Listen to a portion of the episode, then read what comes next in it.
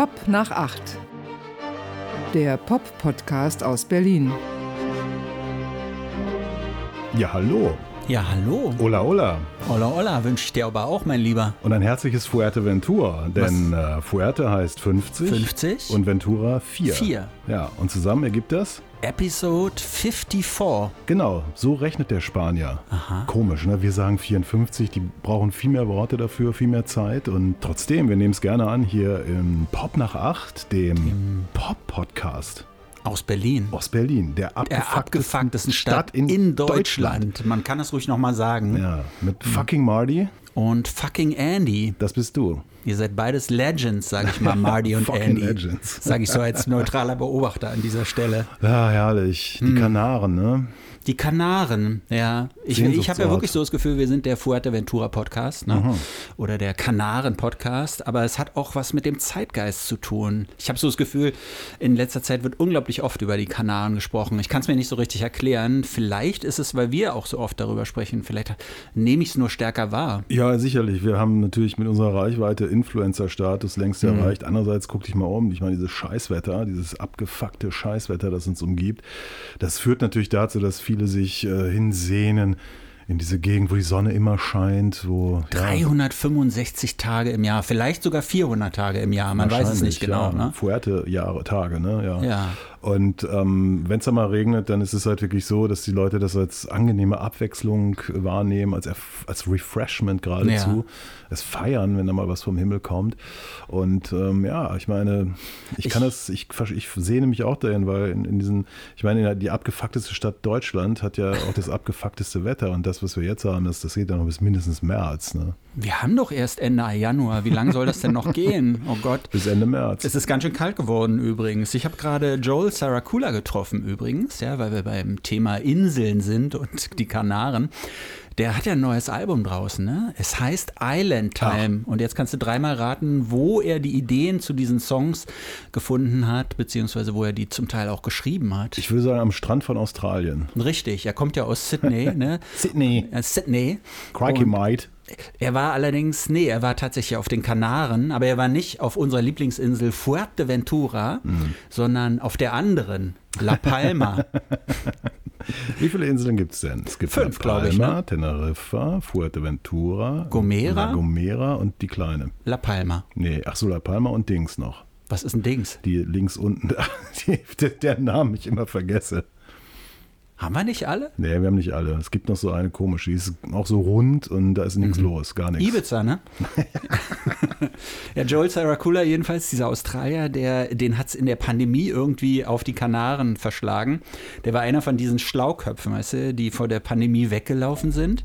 Wir haben uns hier durch die Lockdowns gequält und er hat sich schöne, kühle Biere reingezogen auf den Kanaren, konnte da auftreten und kam dann auf die Idee für sein Album Island Time. Ja. Ich Klingt hab die gan- auch so? Es klingt so 70s Rockmäßig, so US-Westküsten-Rockmäßig eigentlich. Das ist ja eigentlich seine Musik. Ähm, ich habe ihn dann auch gefragt, wie er denn überhaupt darauf kommt, also was die Kanaren mit seiner Musik zu tun haben. Und er sagte, wenn er, wenn er da so durch die Kneipen tingelt oder die Cafés, da läuft natürlich eine völlig andere Musik, so Reggaeton und Trap läuft da wohl in letzter Zeit ganz viel. Ähm, aber er fühlte sich so durch die Architektur und durch diese verfallenen Gebäude, die zum Teil aus den 60ern und 70ern stammten, da fühlte er sich an seine Lieblingszeit, die 70er, so erinnert. Aber sag mal, du fliegst vor der Pandemie und den Lockdowns Mhm. nach La Palma, dann fliegt der Vulkan in die Luft. Das ist auch kacke, oder? Hat er was dazu erzählt? Nee, hat er nicht. Ich hatte es Hat er wahrscheinlich gar nicht gemerkt. Nee, hätte ich wahrscheinlich ihn mal fragen sollen, oder? Er war wahrscheinlich so stoned die ganze Zeit und hat irgendwie gedacht, so, oh, wow. Er war eigentlich ziemlich klar. Aber und er sagte sogar, das ist seine Zeit gewesen. Das war 11 Uhr vormittags. Für mich eigentlich ein Tick zu früh. Ja? Meine Zeit beginnt eigentlich normalerweise immer so gegen 12.30 Uhr. Da, da laufe ich zu Hochtouren auf. Äh, 11 Uhr war ein bisschen früh für mich und er sagte, er versucht in letzter Zeit immer so gegen 8 Uhr oder 9 Uhr aufzustehen und zu laufen. Äh, jetzt in Australien oder wo? Nee, wenn er unterwegs ist, überhaupt. So. Ah, okay. Ach, er war bei dir oder was? Er war bei mir. Er wohnt ja inzwischen in London wieder. Ach so. Ja, mhm. er war nur ein paar. Weil er jetzt auf Tour geht, das lohnt sich wohl nicht, wenn man auf den Kanaren dann immer so eine Langstreckenflüge, was weiß ich, hast einen Auftritt in Prag, fliegst fünf Stunden, dann fliegst du zurück nach La Palma, ja. dann hast du am nächsten Tag einen Auftritt in London, fliegst wieder fünf Stunden. Das geht doch nicht. Ja, wieso? Er könnte einfach in Prag übernachten und dann von Prag nach ja, London fliegen. Ja, aber so, er ist Australier du weißt ja, dass das nicht die hellsten sind. ja, ich muss ja mit Robert Forster demnächst sprechen, das ist ja auch Australier. Ja. Das fand ich ganz interessant, weil wir haben noch in einer letzten Folge über die Go-Betweens und diese mhm. ganze Musik gesprochen. Ich habe mich doch bekannt dafür, dass ich überhaupt keine Ahnung von dieser Musik in dieser Zeit habe. Das war ein Loch, das wolltest du eigentlich aufarbeiten. Du wolltest nachholen, Ja, ich habe es noch, nicht geschafft. Und mhm. ähm, zack, fliegt mir ein Robert Forster-Interview ins Haus. Zum Glück gibt es im britischen Mojo Magazine ein sehr ah. langes Interview, das glaube ich ja. einfach nimmst die besten Fragen, oder? Nimm die besten Fragen. Ja. Und eine Frage lautet zum Beispiel, was bedeutet für Sie Erfolg? das sind ja so Sachen, die ich ja nie fragen würde, weil es zu doof ist. Ich meine, das sind so Fragen, dafür brauchst du ja auch gar keine Interviewvorbereitung, ne? Musst dir keine Gedanken machen. Kann, du kannst ja, so, na, so eine Frage kannst du auch immer stellen, ne? Was bedeutet für Sie Erfolg? Sind Sie glücklich? Wie sind Sie an Ihr neues Album herangegangen? Also so eine offenen Fragen, ohne dass du irgendwas darüber wissen musst. Ja. Musst nicht mal die Musik gehört haben und könntest es theoretisch alles fragen. Ja, die Musik muss man eigentlich auch wirklich nicht gehört haben. Ach, echt? So schlimm? Ja. Nein, nicht schlimm, aber das ist. Hm. Hm, naja.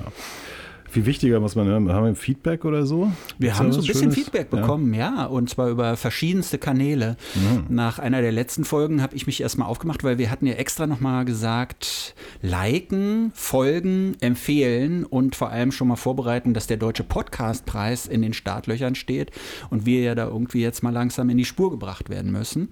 Und habe dann beim der Rolling Stone, das Rolling Stone Magazine Germany, Deutschland, hat so eine, hat so eine Internetseiten, so eine, ja, wo die Leute halt irgendwelche Kommentare abliefern können. da habe ich in einem der Stränge, wo es um Podcasts geht, habe ich eine Empfehlung gefunden von einem Musiker aus Berlin, Rob Fleming ist sein Name, und er empfiehlt den Pop-Podcast aus Berlin, Pop nach acht. Er brauchte ein bisschen, um ja. da reinzufinden aber inzwischen hört er ihn sehr gerne. Was meint er damit? Er brauchte ein bisschen, um da reinzufinden also ich meine mich erinnern zu können, dass ihm die Mischung aus komischen, doofen Witzen und dem anderen, ja. dass er das erstmal ein bisschen komisch fand. Ach, du hast schon so lange keinen Witz mehr gemacht. Nee, ich finde ja auch, die Zeiten sind ja nicht witzig. Ich meine, jetzt mhm. werden ja Leopardpanzer geliefert, hast du ja vielleicht mitgekriegt. Ja. ja. Und Russland spricht quasi von einer äh, Kriegserklärung des ja. Westens. Ne? Ja. Hat aber gleichzeitig wo gesagt, wir befinden uns aber nicht mit dem Westen im Krieg. Mhm. Und hat ja gleichzeitig auch schon vor Monaten gesagt, dass alles eine Kriegserklärung ist, oder? Alles. Alles. Ja. ja. Ich glaube, es ergibt gar keinen Sinn, was da so geredet wird von den einzelnen Parteien. Maybe, maybe this is episode the last. Aber immer noch Series One, das wollen wir hier betonen an dieser, an dieser Stelle. Season One. Season One. Da kommt jemand rein. Wer könnte das denn sein? Wir wissen es nicht. Ah, ein Reißverschluss. Ein Reißverschluss geht auf. Ah. Ich, man muss wissen, ich habe eine so große Wohnung, das ist irgendwie. Das ist wie ein Schloss, es dauert ewig, wenn da jemand zur Tür reinkommt. Man hört es zwar, aber es dauert dann wirklich ewig, bevor der durch die großen Hallen gelaufen ist. Ja. Und vielleicht Gibt's? hat er gar keine Lust. Ah, Beim letzten Mal, wir erinnern uns, da gab es ein Überraschungsessen. Ja, ja. Und dann wurde ein Fußballspieler gelobt. Man hat die Spitze einer Frisur gesehen, jetzt ist sie wieder weg. Traut sich nicht. Nee. Nun gut. Hoffentlich ist es kein Einbrecher. das wäre doch schade, oder? Möchtest du noch mal gucken? Nö. Nö. Nö. Ach, guck mal, jetzt traut er sich doch hierher. Hallo, Hallo Paul. Paul. Habt ihr jedes M aufgeschrieben? Ja, natürlich. Jedes M. Ähm, ähm, ähm. Macht man doch so. Ähm. Möchtest du noch mal was sagen, Paul? Nee. Da. Ja, gut. Okay. es ist lustig, ne? also die Kinder sind ja immer anders als die Eltern. Mhm. Wenn du überlegst, wie viel, wie viel tausend Minuten, tausende von Minuten wir schon aufgenommen haben und von der Seite kommt nichts. Gar nichts. Gar nichts. Aber das, äh, das, ist doch bei Kindern so. Sie nehmen immer nur, sie nehmen, nehmen, nehmen, aber sie geben nichts. Ja, irgendwann braucht er ja ein Praktikum und dann. Auch das Essen gegeben. Essen gab es beim stimmt, letzten Mal, ja. Aber diesmal mit leeren Händen ist er angekommen. Ja, ja, kommt ja gerade von einer heißen Party. Mhm. Und deshalb hat er äh, diese weißen Hosen an. Ja, ja, Styler. Das machen junge Leute mittlerweile mhm. so, ne? Mhm genug kommuniziert mit dem Kind.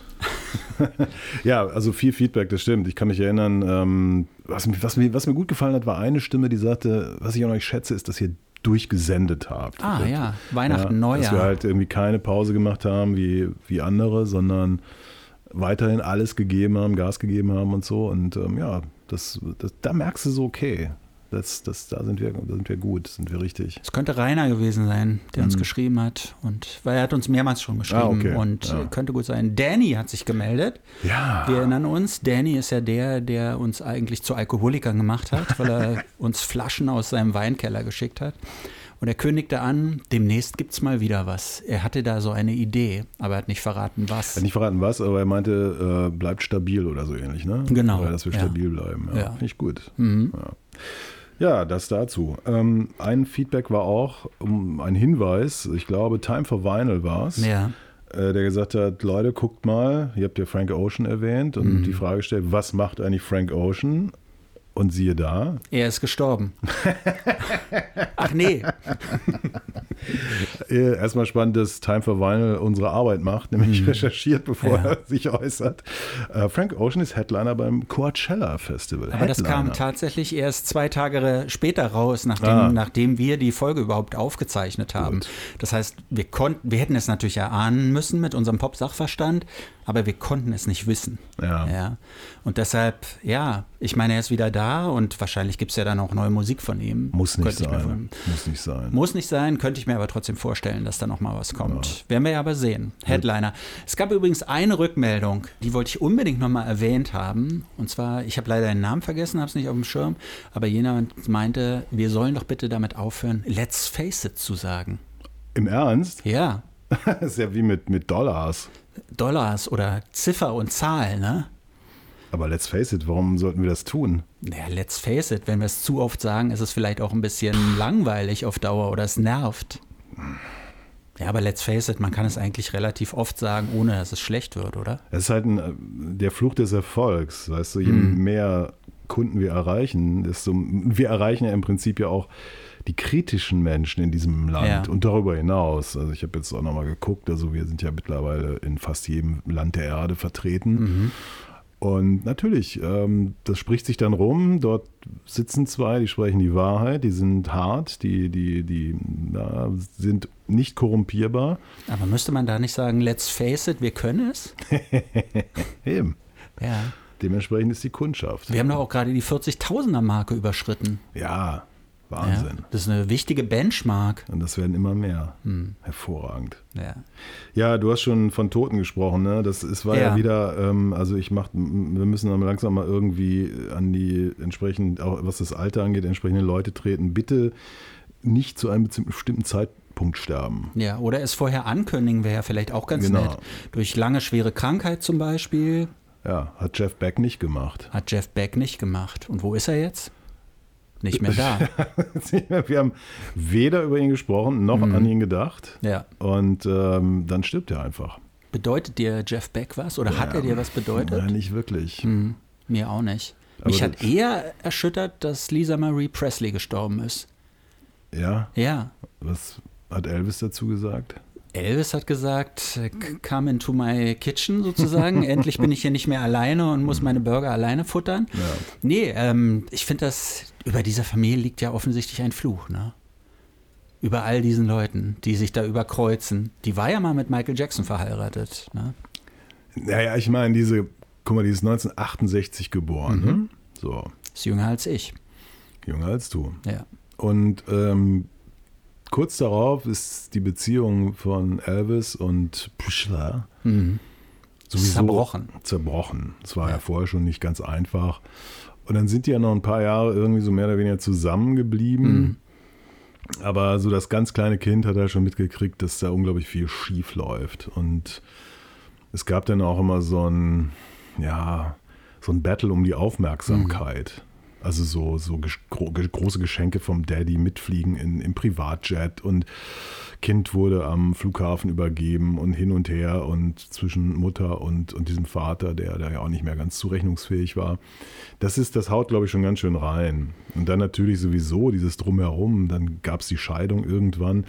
Du stehst in diesem gleißenden Rampenlicht des eines der größten Popstars der bisherigen Popgeschichte.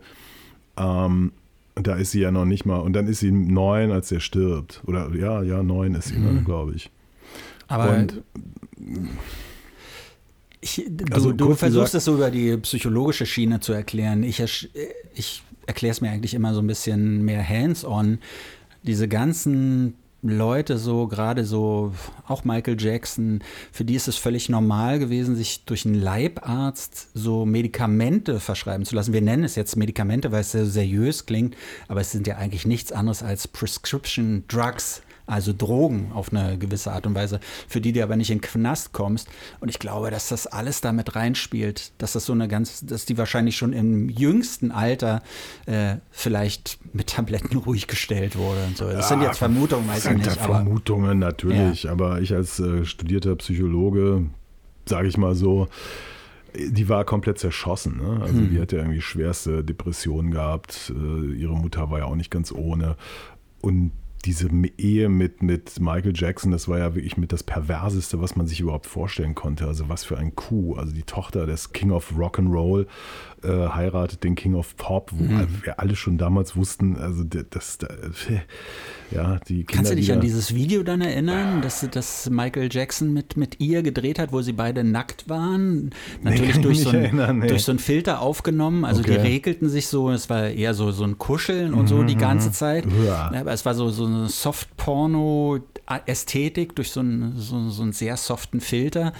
Und man dachte, das ist alles so Teil dieser Inszenierung. Ne? Ja. Also, ja, wie du schon meintest, King of Pop und King of Rock'n'Roll, äh, die verbinden sich da auf eine komische Art und Weise. Wahrscheinlich alles am grünen Tisch abgekaspert, mit Verträgen besiegelt. die Kinder am grünen Tisch gezeugt. Also da gab es sicherlich äh, einen medizinischen Aber Vorgang. da gab es doch gar keine Kinder zwischen den beiden, Doch, oder? natürlich haben die ein Kind. Nee. Ach nee, Quatsch, du hast recht. Der hat die Kinder der hat doch dann später hat er doch mit der Krankenschwester Ja, die, die. Kinder bekommen, die übrigens alle weiß sind, ne, die Kinder. Ja, ja, ja. Was auch so ein bisschen komisch ist, aber Ja, das ist jetzt wiederum meine Fantasie, Hm. wo ich so denke, hey, vielleicht hätte ich doch ins äh, Popgeschäft einsteigen sollen. Also die Idee, dass die beiden ein Kind kriegen und daraus wird dann irgendwie sowas wie noch größer als Justin Bieber oder so. ja. Justin Bieber hat gerade alle seine Songrechte verkauft für 200 Millionen. Dollar. Ja, das fand ich nicht erstaunlich. Weißt du, was ich erstaunlich fand? Dass er es jetzt schon gemacht hat Nein, oder dass das überhaupt jemand gekauft hat oder wie? Nein, dass es 109 Stücke sind. Ich hatte es Findest so drei oder, wenig? so. Ach so, ah, okay. Hm. Wusste ich gar nicht. Ich verstehe nicht ganz, warum er es jetzt verkauft. Also ich meine, der ist doch noch ganz jung, der hat doch noch dieses ganze Leben vor sich. Und Das ist so wie NFTs und äh, dieses Mhm. andere Kryptozeug. Das ist jetzt gerade eine gute Währung. Das ist, äh, das wird ja, das ist ja Spekulationsmasse. Ja? das sind ja nur alle seine Werke bis zum 31.12.2021. Ah, okay. ne? Danach zählt es wahrscheinlich wieder neu. Also er kann jetzt wieder neu anfangen, sich einen neuen Katalog aufzubauen. Also er kriegt jetzt 200 Millionen, im Dreivierteljahr Mhm. vielleicht 250 Millionen gekriegt, nächstes Jahr vielleicht gar nichts. Das wissen wir nicht, wann diese Blase platzt. Klar, aber Justin Bieber, ähm, gut, der, ich glaube nicht, dass er 200 Millionen vorher schon hatte, aber vielleicht 50 Millionen oder so halte ich jetzt nicht für völlig abwegig. Hm, keine Ahnung. Aber Na, was ich, machst du da mit dem Geld? Ich meine, was machst du mit dem Naja, Geld? ich meine, ob du nun 50 Millionen hast oder 250 Millionen, das spielt doch dann keine Rolle Äh, Wenn mehr. ich 200 Millionen hätte, weißt du, was ich machen würde? Würdest ja wahrscheinlich eine Yacht kaufen. Nein, ich würde mir erstmal ein schönes Häuschen auf Fuerteventura kaufen. Denn Fuerte heißt voll Oh, voll. und Ventura heißt Taschen, ne? Volle Taschen. Volle Taschen. Ja. Schönes Häuschen mit so an der Wind abgesagten Seite. Du, es gibt ja da wirklich eine Küste, die heißt die Costa Calma. Ah, das ja, ist okay. Spanisch ja, und bedeutet ruhige Küste. Ach. Mhm. auf Fuerte. Auf Fuerte, ja. Das, da, das, das Stück haben, haben sie vergessen. Kann sein, dass da, das ist, ich weiß nicht, so ein paar Hügel vielleicht ganz günstig stehen oder dass die, der Wellengang nicht so doll ist oder so. Ich weiß nicht, warum die Costa Calma heißt, aber Ja, und dann würde ich irgendwie das ganze Jahr von Fuerte nach, was weiß ich, London fliegen und wieder zurück. Mhm. Ja, aber du kriegst Saracula übrigens besuchen. Fuerte schon für ein paar hunderttausend ein ganz hübsches Häuschen oder auch für eine Million. Dafür brauchst du nicht 200 Millionen. Also als ich da habe ich ja die Immobilienpreise studiert Mhm. und ich muss sagen, also für viel, viel, viel, viel weniger Geld kriegst du ja schon richtig Ja. schöne Sachen. Ja. Also Ja. anders als in der abgefucktesten Stadt äh, in Deutschland, nämlich Berlin, Berlin. wo du ja gar nichts mehr kriegst. Gar nichts, gar nichts, mehr? Nein, Nichts. nichts. Selbst für 200 Millionen nicht. Ach so, ja, für 200 Millionen. Aber würdest du hier, ich meine, nee, ach, lassen wir das lieber. Ja. Wir müssen noch, äh, ist ja noch jemand gestorben. Es ist mir tierisch auf die Nerven gegangen. David Crosby nämlich. Was ist dir da auf die Nerven gegangen? Dass der einfach stirbt. Ach so. Hm. Aber der war ja jetzt schon ein bisschen älter. Das ist ja. Keine 80, wenn ich meine. 79 oder so? Oder Ja? war er schon 80? Ah, Ich hätte jetzt gedacht, der war 83, aber ich weiß es nicht genau.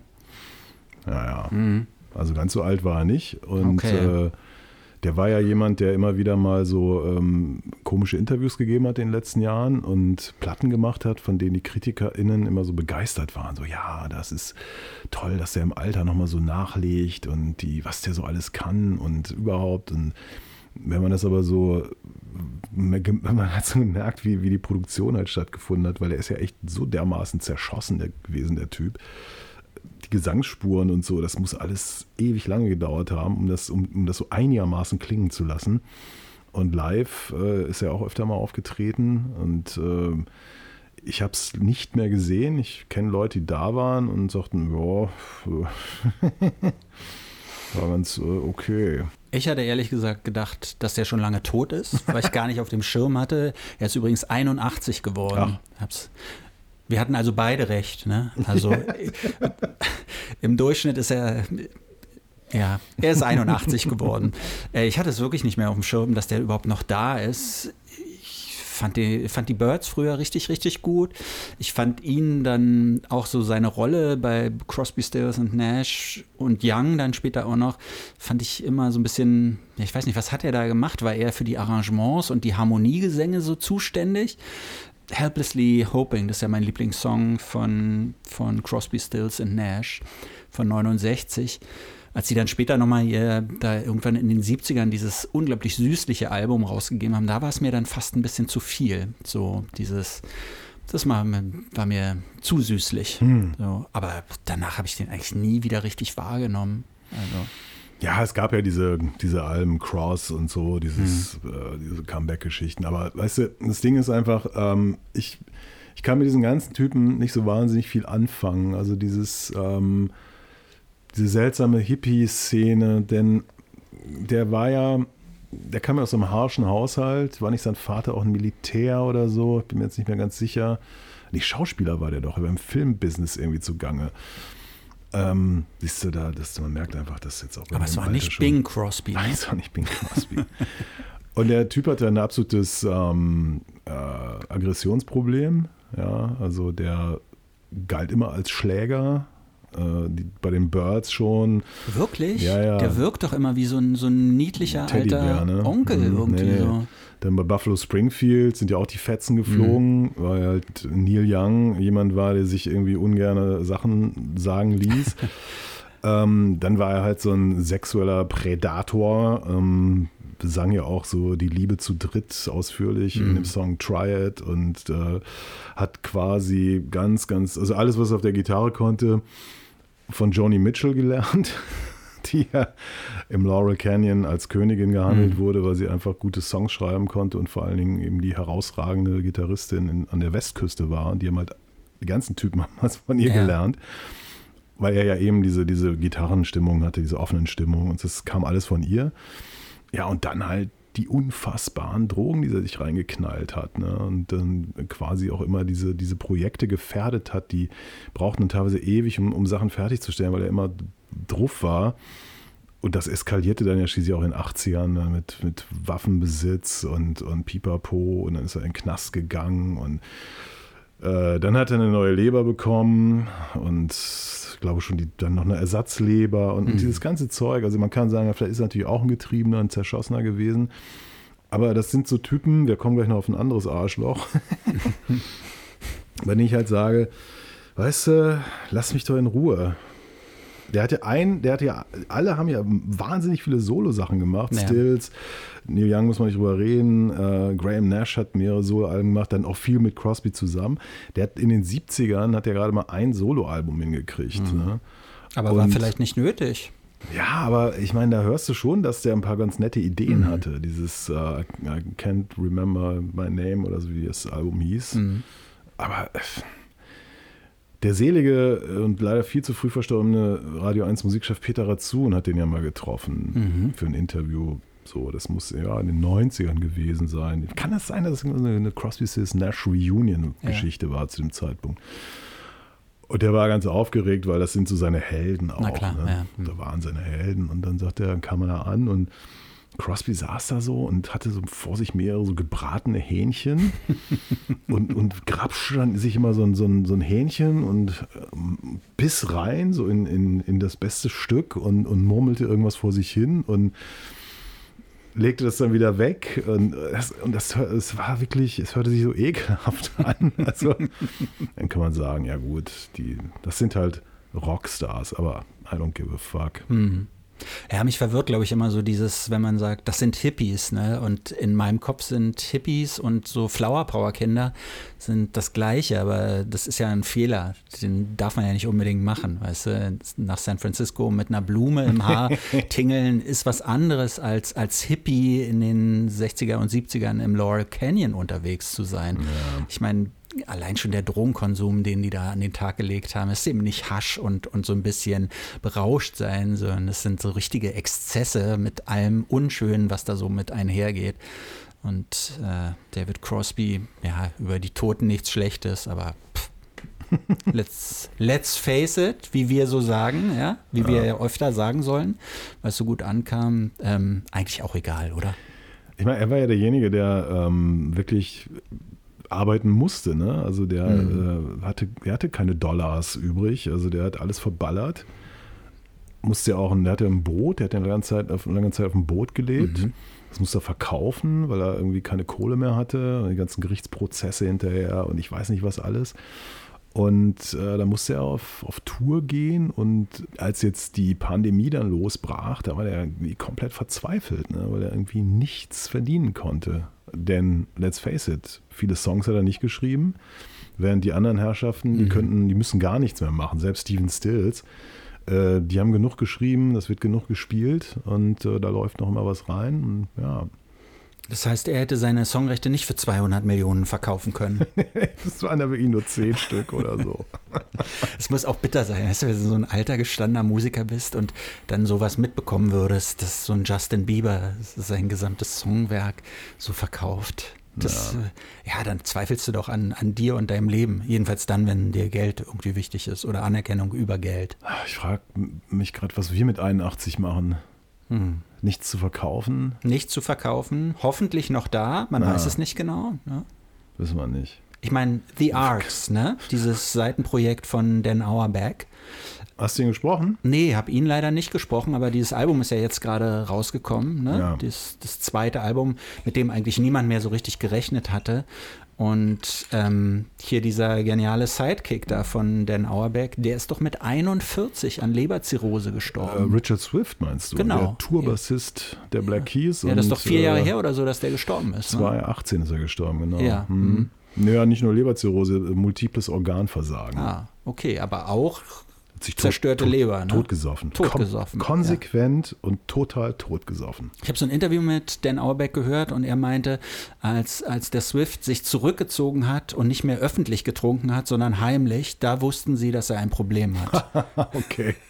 Wahrscheinlich erst sehr spät gemerkt, dass er ein Problem hat. Ja, der kommt ja aus oder kam aus so einer extrem religiösen Familie, also so eine ähm, lustfeindliche mhm. und, und so richtig boah, wahrscheinlich sind, mussten die als Kinder in äh, ehemaligen Kartoffelsäcken oder sowas rumlaufen. Also es mhm. klang ganz, ganz furchtbar.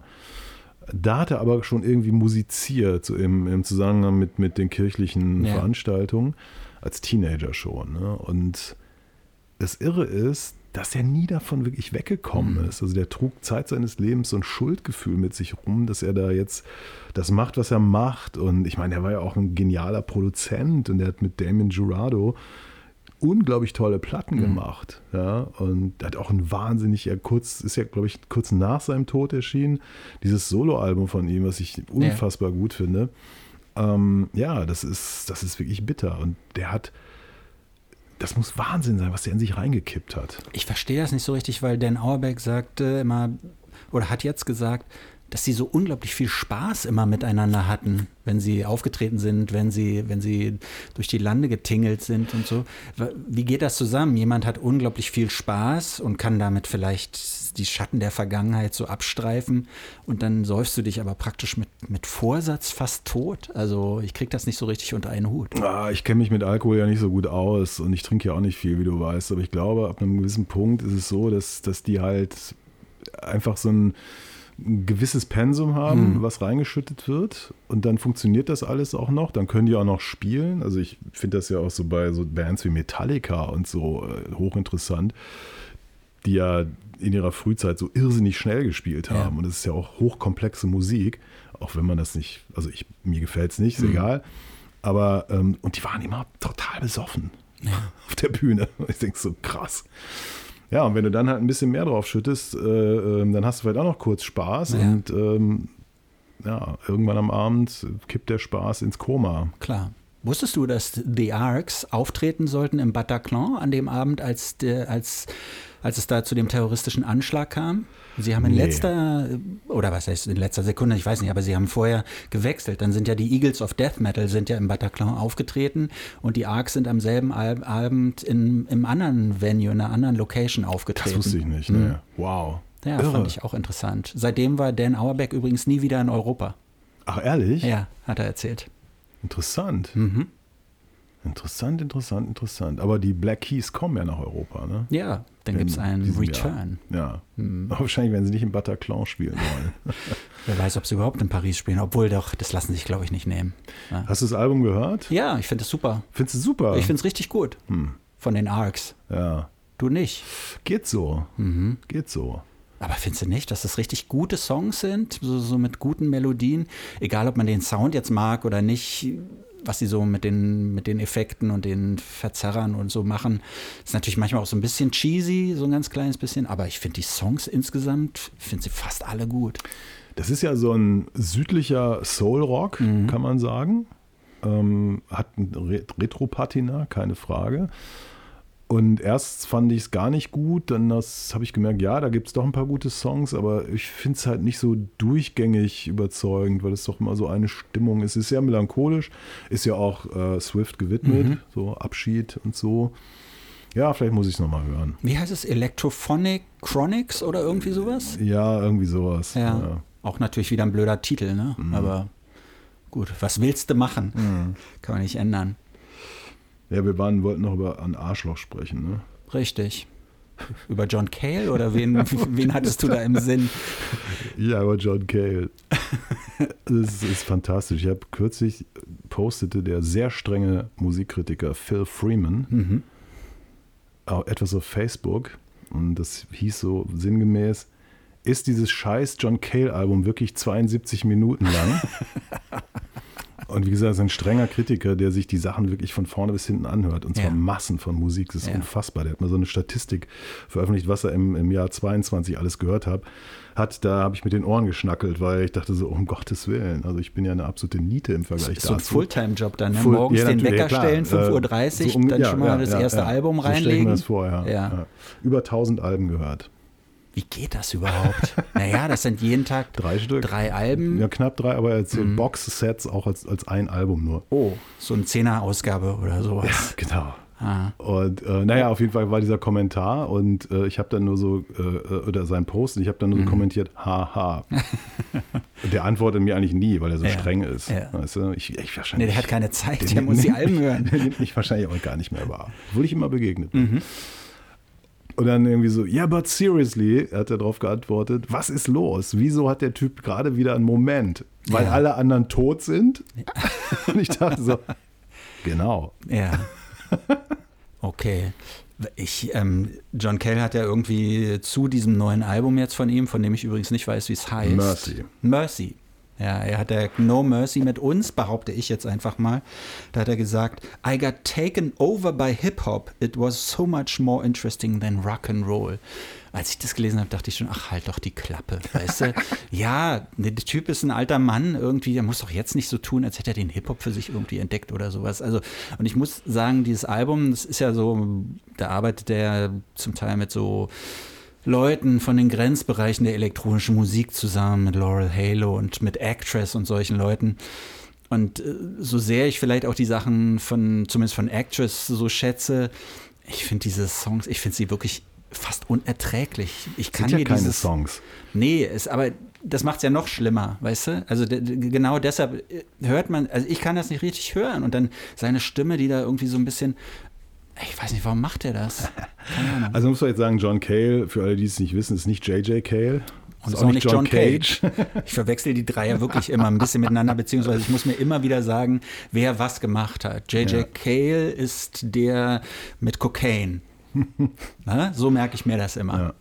Und John Cage ist der, Mit 433. der dieses Stück gemacht hat, wo alle zehn Jahre mal ein Ton äh, ertönt. Ja, dieses Orgelstück, was Das über Orgelstück. 720 Jahre geht. Ja. Ja. Und natürlich 433 Ja. Stille, ja, ja. Und, äh, aber John Cale hat, ist, hat auch Cocaine, aber egal. Genau, das ist ja der Äh, von, von Cale. John Cale, hier Velvet Underground und sowas, Mhm. ne? Ja. Genau, hat auf den ersten beiden Velvet Underground Platten gespielt, epochale Werke, hat sich damit für immer eingeschrieben in Mhm. Aber es ist halt schon eine Weile her, muss man auch sagen. Ja, aber er hätte auch nichts weiter tun müssen, das hätte gereicht. Mhm. Ja. So. 69 hat er das Debütalbum der Stooges produziert, hat mit Nico gearbeitet und hat Anfang der 70er so Platten gemacht. Ähm, Church of Anthrax, das ist so ein, so ein Minimal-Drone-Album. Dann hat er Paris 1919 gemacht, das war schon 74. Und das sind so Sachen, wenn man sich die heute anhört, kann man sagen, ja, warum nicht?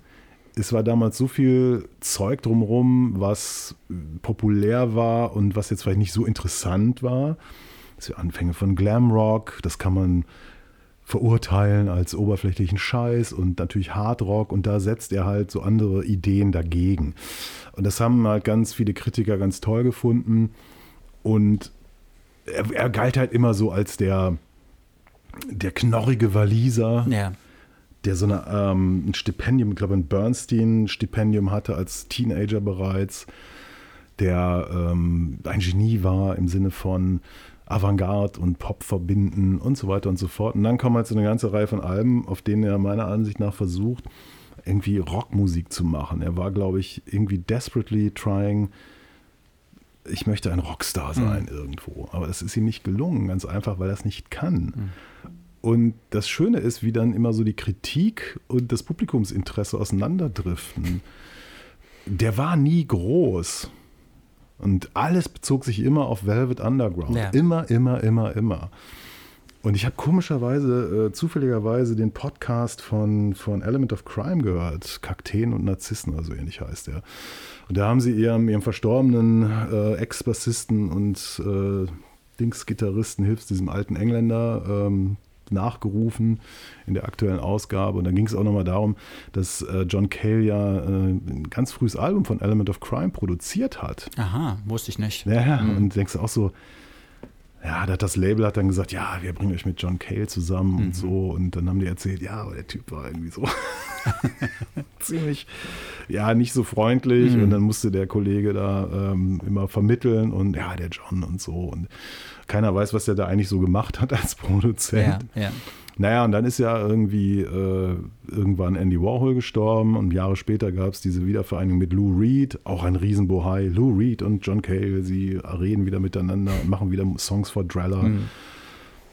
Da war ja sogar ein Hit drauf, also ein mittlerer Hit. Und auch das, ich habe mir das angehört und dachte so, pff, was soll denn das? Und was, was, what's the news? Also das ist so, weißt du, wo es für mich immer so zur Kirche wird, wenn, wenn die Gläubigen sagen, ah ja, die Propheten äh, Reed und Cale sind jetzt wieder zusammen und das ist, ist mir alles komplett egal. Mich interessiert nur, was kommt dabei raus. So, ne? Und dann hat er wahnsinnig viele Soundtracks gemacht, was ja auch dann ein ganz gutes Brot ist, wenn man nicht viel Platten verkauft. Und das, was er so gemacht hat, ich glaube, so Music for a New Society, ich glaube 82 oder so, so ein Album, denkst du so, das hätte auch Björk fast machen können. So, ne? Das ist ja fast die größte aller Beleidigungen. Ne? Und jetzt halt Mercy, Stücke, die zwischen fünf und sieben Minuten lang sind und die keine Struktur haben, die, die, die weder wirklich interessantes Ambient sind, weder inter- interessante Avantgarde. Es ist kein Pop, kein Rock. Spannend finde ich, dass seine Stimme eigentlich noch genauso klingt wie Ja. vor 50 Jahren. Das ist beachtlich. aber dann aber auch teilweise wieder Kritiker-Response gehört, der mir echt die, die, äh, die Lachtränen in die Augen getrieben hat. Nämlich genau das zu sagen, ja, es ist fantastisch, wie man seine Karriere da hört, von Minimal Music bis bla bla bla. Und ich denke nur so, man hört nichts. Ja. Man hört Geräusche. Ja. 72 Minuten lang. It's Ja. a fucking waste of time. Let's face it. Let's face it. Bin ich voll auf deiner Seite. Sehe ich ganz genauso. Ja. John Erledigter. Fall. Ja. Weil wir gerade bei Aber wahrscheinlich wird der Produzenten waren. 100 übrigens. Glaube ich, Doch, glaube ich übrigens nicht. Nee, glaube ich irgendwie nicht. Weil wir gerade so bei Produzenten sind, von denen man ja auch immer nicht ganz genau weiß, was sie machen. Ich lese gerade das neue Buch von Rick Rubin. Ich weiß nicht, ob du davon schon gehört hast. Du hast davon gehört, ich weiß, aber du hast das Buch selber noch nicht gelesen, ne? The Creative Act, A Way of Being von Rick Rubin. Und ich bin bisher sehr enttäuscht, weil es ist zumindest in der ersten Hälfte fast nur, es ist so eine Mischung aus esoterischen Hippie-Ratschlägen, so, so nach dem Motto, das Leben zeigt dir oft auf, auf sehr subtile Art und Weise, wo du dich hinbewegen sollst. Zum Beispiel einmal, da war ich unterwegs und wusste nicht genau, was ich machen sollte. Und dann ist ein Buch vor mir im Buchladen auf den Boden gefallen. Ich habe es aufgeschlagen und da stand als erster Satz irgendwas. Und danach habe ich dann, das Universum wollte mir was sagen, so, so nach dem Motto. Und dann aber auch so, so komische Ratgebersprüche, so, die, die fast aus so einem, so einem Kalenderspruch stammen konnten. Also ich bin echt ein bisschen enttäuscht. Und von Musik ist da bisher so gut wie gar nicht die Rede. Vielleicht kommt das noch im zweiten Teil. Ja.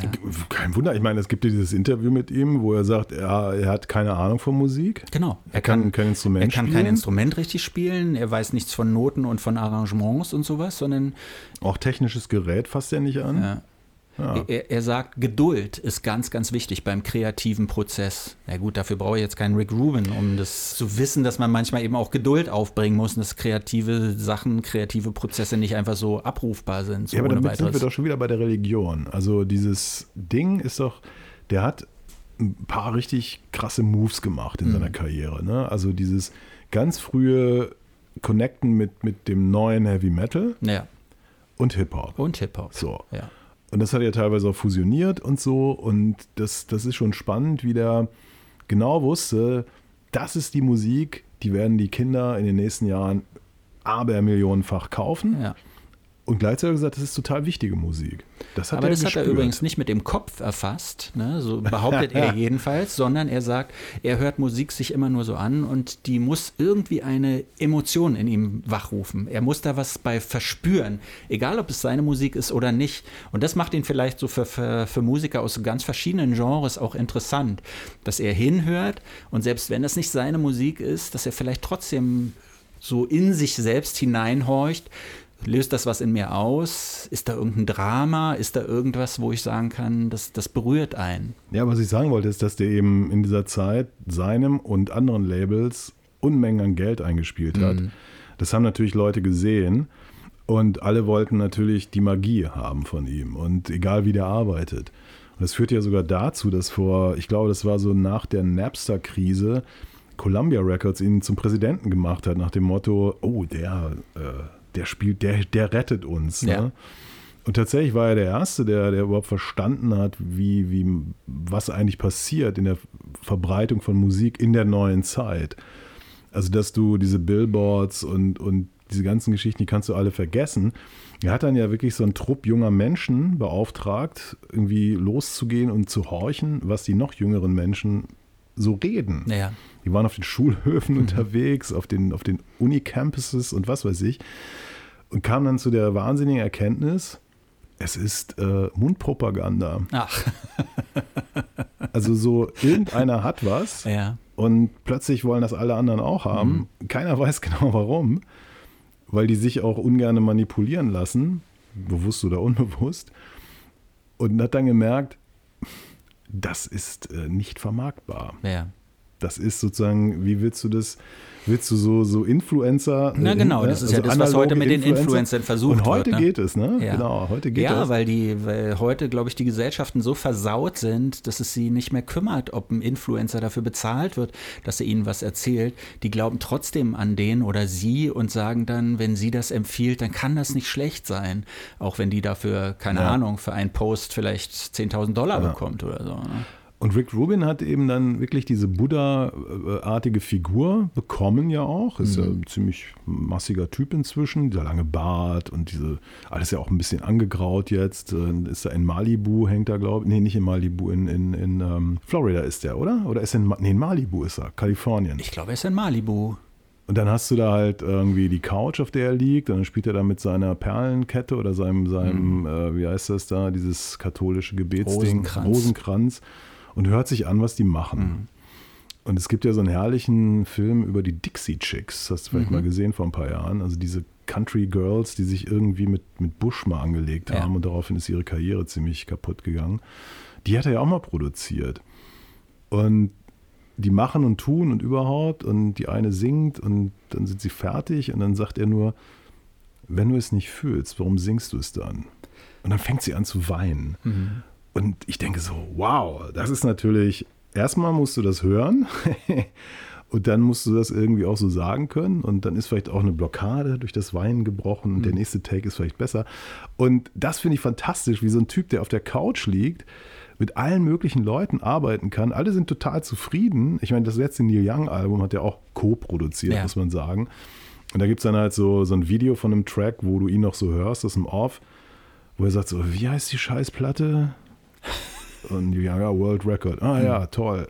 er weiß nicht mal, wie die Platte heißt. Okay. Hm. Und hört sich das dann irgendwie an, sagt, das war gut, das war nicht so gut. Alle, und die glauben ihm dann. Und, oder es sei es auch nur, dass sein Geist im Raume ist und sie denken, wir sind jetzt in richtig guten Händen. Wir sind hier auf Wolke Rick Rubin unterwegs. Und das ist, glaube ich, das Geheimnis. Also du brauchst glaube, natürlich glaube, auch als Produzent in dem Sinne, ja. du musst ja nicht irgendwie Knöpfe drehen. Der hat dann seine, da gibt es dann Leute, die sagen, ja, wir müssen das hier mal so mit dem Filter oder so. Das musst du ja auch alles gar nicht wissen. Nee, muss er ja auch nicht wissen. Dafür hast du ja auch so einen Ingenieur notfalls am Pult sitzen und sowas. Ne? Das ist ja alles völlig okay. Ich glaube aber, dass das auch inzwischen so eine sich selbst erfüllende Prophezeiung ist, weil es eben Rick Rubin ist und weil das ja einer der wenigen Produzenten ist, der dann überhaupt immer wieder auch erwähnt wird im, im Früher hast du gesagt, das ist hier die, das neue Album von, was weiß ich, nur mal so als Beispiel, das neue Album von den Beatles. Und wer dann da wirklich an den Reglern saß und wer es produziert hat, hat vielleicht so die Fachleute interessiert. Aber bei Rick Rubin ist es ja tatsächlich so, dass der dann in fast jedem Review erwähnt wird. Das ist wie so ein, so ein Ritterschlag. ja. Wenn du mit Rick Rubin zusammenarbeitest, dann musst du selber auch ein guter Künstler sein und dann muss das automatisch auch was Gutes und was Wertiges sein, was dabei entstanden ist. Also ich würde das total gerne machen. Mhm. Also ich, ich würde gerne wirklich so einen Status erreichen und könnte mir das bei dir auch vorstellen, muss ich ganz ehrlich auf sagen. Auf der Couch liegen?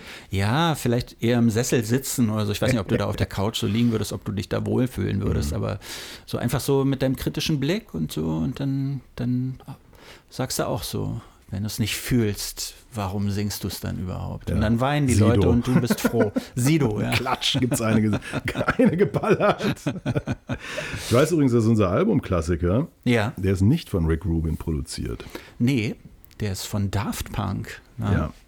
Und was ich da auch ganz interessant finde, deshalb sage ich mal, wir haben auch immer so ein bisschen den Finger am Puls der Zeit. Thomas Bongalter, der eine von Daft Punk, hat ja neue Musik angekündigt. Bevor jetzt alle Daft Punk-Fans so in die Luft springen und sagen, yeah, ein mhm. neues Daft Punk-Album, nee, das ist es nicht. Es ist, geht wohl eher so in die Richtung, so fast so ein bisschen Klassik. Klassikzeug, so, ja. ne? So eine komische, ich weiß nicht, was das genau sein wird, aber ich vermute, es wird nicht besonders interessant sein. Es gab auch ein Bild von ihm zu sehen, hast du gesehen? Ja? Ja. Ah, Und zwar so eine Maske. Zeichnung. Ach so. Ohne Maske. Ach ja, stimmt, ja. genau. Ja, ohne, ja. Puh. Hätte ja. lieber die Maske aufbehalten, finde ich. Du, wenn man mal, gut, die sind ja jetzt auch nicht mehr ganz jung und diese Masken, diese von Daft Punk, die haben die ja immer so zeitlos erscheinen lassen. Also ja. die sahen ja immer so aus, weil sie auch beide sehr schlank waren, die sahen ja immer so aus, als wären sie praktisch nicht gealtert, wie eben so Robotermenschen, mhm. was sie ja auch so sein wollten. Ja, unser Albumklassiker Discovery Oder von Discovery. Daft Punk. Du sagst Discovery? Discovery. Ja, könnte man natürlich auch denken, auch wegen des Sounds. Ne? Ihr zweites Album, vier Jahre nach Homework, ihrem Debütalbum entstanden. 2001, 2001 erschienen. erschienen. Also wir erinnern uns, das war das Jahr von 9-11, aber Discovery ist vorher rausgekommen. Da war die Welt noch in Ordnung, könnte man sagen. Und was ich ganz interessant an diesem äh, Discovery-Album finde, erstens, es fängt ja an mit One More Time, einem Song, den man, also wer den heute noch hört und wer den heute noch mag und wer ihn hört und sich nicht dabei erschießen möchte, der hat meiner Ansicht nach keine Ahnung von Musik.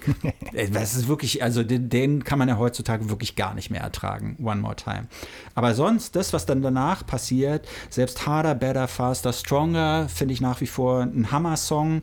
Äh, Crescendos finde ich super. Auch so eine, so eine Sachen wie Voyager. Und dann hört das Ganze auf mit einem Song namens Too Long was natürlich genau das Richtige ist, weil dieses Album ist eigentlich too long, aber weil dann eben da ganz zum Schluss Romanthony auch noch singt und dieses too long, ich finde, das ist so eine rundherum gelungene, ruhige Sache. Ja. Und ja, vielleicht sagst du erst mal kurz was dazu, bevor wir noch ein bisschen in die Feinheiten hineinsteigen. Also ich mochte Daft Punk nie, ehrlich mhm. gesagt. Ähm, und habe mich damals unmöglich damit gemacht mit dieser Haltung äh, Around the World war halt so ein Track, ne, das musste man ja. gut finden und äh, ich habe mir das jetzt auch nochmal wirklich natürlich angehört. Ich denke so, boah, die, die Bassdrums sind mir viel zu hart. Das ist, das ist so eine, das ist ja nicht Techno. Es hat aber auch nicht die, das Federnde von Haus. Dann zitieren sie aber intensiv Disco, ganz oft. Aber dann immer gepaart mit dieser für mich viel zu harten Bassdrum, die ich überhaupt nicht verstehe, ja. warum die so unfassbar knallen muss. Und ähm, ja, ich, also ich, mir war das, äh, ich weiß, ich, ich kannte einfach, glaube ich, zu viel äh, der Quellen, die sie da angezapft haben. Also bis hin zum dickdaumigen Funk der 80er, also mhm. diese Bands wie Slave und wie die alle hießen. Das ist ja, ähm, das haben sie auch alles angezapft und ich dachte so, ja, ja, ich verstehe das, aber ich, ich, ich mag es nicht. Ja, ich finde es ganz interessant. Es gibt so eine Liste, wo Leute äh, geschrieben haben oder aufgelistet haben, was sie glauben, was da alles für Samples verwendet wurden im, im Discovery oder Discovery Album. Und ich glaube, es war Thomas Bangalter, der mal gesagt hat, ja, er hat die Liste auch gesehen, aber die Hälfte davon stimmt einfach nicht, was da behauptet wird. Äh, und noch dazu, sie legen ihre Samples offen. Das sind keine Geheimsamples, sondern die werden bezahlt und ganz offiziell lizenziert und sowas. Und das finde ich völlig okay die hatten ja ihr Homework-Album aufgenommen und danach konnte man so beobachten, so in der Dance-Szene, wie die einfach kopiert wurden, dieser Sound, weil das irgendwie was Neues war. Ist ja dieser Chicago House durch so eine, so eine französische Filterblase nochmal gedreht. Das war irgendwie was anderes, was Neues. Und jeder, der das gehört hat und gut fand, wollte es dann auch so machen. Dann haben sie sich gesagt, okay, das wollen wir nicht nochmal wiederholen und wir wollen irgendwie eher so Speerspitze bleiben und was Neues machen. Wir müssen was anderes machen und haben dann eben Disco für sich entdeckt und versucht, Disco so in diese Haus, Haus-Elektro-Richtung so zu drehen. Und ich finde, es ist ihnen echt auf eine gute Art und Weise gelungen. Und danach kam ja dann, also erstens, dazu gab es ja auch noch so ein visuelles Konzept. Es gab einen Film, diesen Interstellar 555-Film oder wie der heißt. Äh, also so ein, so angelehnt an japanische Anime-Filme. Und das war praktisch wie der Soundtrack dazu. Und zu jedem Song sollte, glaube ich, auch ein Film eigentlich oder ein Video äh, entstehen. Und allein diese, diese ästhetische Gesamtnummer so ähm, finde ich für, für so Musik aus der Zeit 2001 finde ich ziemlich ziemlich visionär. Mhm. Ja. Aber ja. ich verstehe, dass du selber diese Musik nicht so, dass dir das zu viel war, zu viel, weiß nicht, das war es ist natürlich nicht subtil, was da passiert. Ne? Naja, das muss, also ich, subtil brauche ich ja nicht unbedingt, mhm. aber es war, ich, keine Ahnung, außerdem, Filter hast du gesagt, im französischen Haus gab es diese unselige äh, Idee, immer die Höhenfilter wegzudrehen ja. und wieder reinzudrehen ja. und das hast du hier natürlich auch hin und wieder und da dachte ich so, nee, das ist, das war schon 94 nicht mehr lustig. Ja, so. das stimmt, ja, ja. Aber gut, man muss ja nicht immer wahnsinnig innovativ sein. Klar haben sie da gute Sachen zusammengerührt und ja, Respekt auch für, für quasi die, die Stringenz und Konsequenz, mit der sie das gemacht haben, keine Frage. Also ähm, aus der Szene dürfte es kaum ein erfolgreicheres Produkt geben, glaube ich, ja, oder? Ja, das sehe ich auch so. Ja. Und so. gleichzeitig habe ich aber das Gefühl, es ist auch irgendwie lustig. Also so, was die da für Sounds so geschaffen haben und wie sie die Stimmen verfremdet haben, das ist nicht so ein, so ein bierernstes Album. Es ist nicht so Kraftwerk, ja. ja. sondern das ist irgendwie, das ist, da ist so eine Humornote irgendwie drin. Auf Around the World, was hier nicht drauf ist, ist schon gut. Auch Ja. das Video war gut. Ja, Ja, oder ist gut. genau. Ja. Ja. Aber wie oft kannst du Around the World machen? Ne? Also kannst du eigentlich nur einmal machen. Auch das Video kannst du nur einmal machen. stimmt. Und dann brauchst du eigentlich, wenn du, zumindest wenn du ganz vorne mitspielen willst und vielleicht eins der besten Elektronikalben Alben der Nullerjahre machen möchtest, musst du was anders machen. Ne? Weise Worte am Ende dieser Ausgabe, Episode 54. Studio 54, könnten wir was erzählen, aber die Zeit reicht nicht mehr. Wir haben fast eine Stunde schon wieder ja, geredet. ja. Wir wollten noch nicht mehr so lange Nein, reden. wollten wir nicht mehr. Aber eins müssen wir noch sagen. ja. Sharon, Liken, und das dritte habe ich vergessen. Sharon, liken, empfehlen? Wahrscheinlich. Ist ja Sharon. Followen. Follow. Followen. Und vor allem die 8 als Ziffer. Die 8 als Ziffer, ja, ich sag nochmal die Mailadresse, obwohl die wird, weißt du übrigens, dass die Ja. immer hinten im, im Abbinder, wie wir Fachleute das sagen, dass die da genannt wird, Ja. aber da wird nicht gesagt, die 8 als Ziffer. Nee. Komischerweise hat der, der uns damals das mit der Ziffer gesagt hat, sich nie wieder gemeldet. Thomas, was ist los? Vielleicht hat er den Jeff Beck gemacht. Nein, hoffentlich nicht. Tschüss. Tschüss. Das war's schon wieder mit Pop nach 8. Kommentare zur Sendung gerne per Mail an mail at popnach8.berlin oder direkt über die Webseite popnach8.berlin. Noch mehr Ausgaben von Pop nach 8 mit Andreas Müller und Martin Böttcher fast überall da, wo es Podcasts gibt. Please hang up and try again.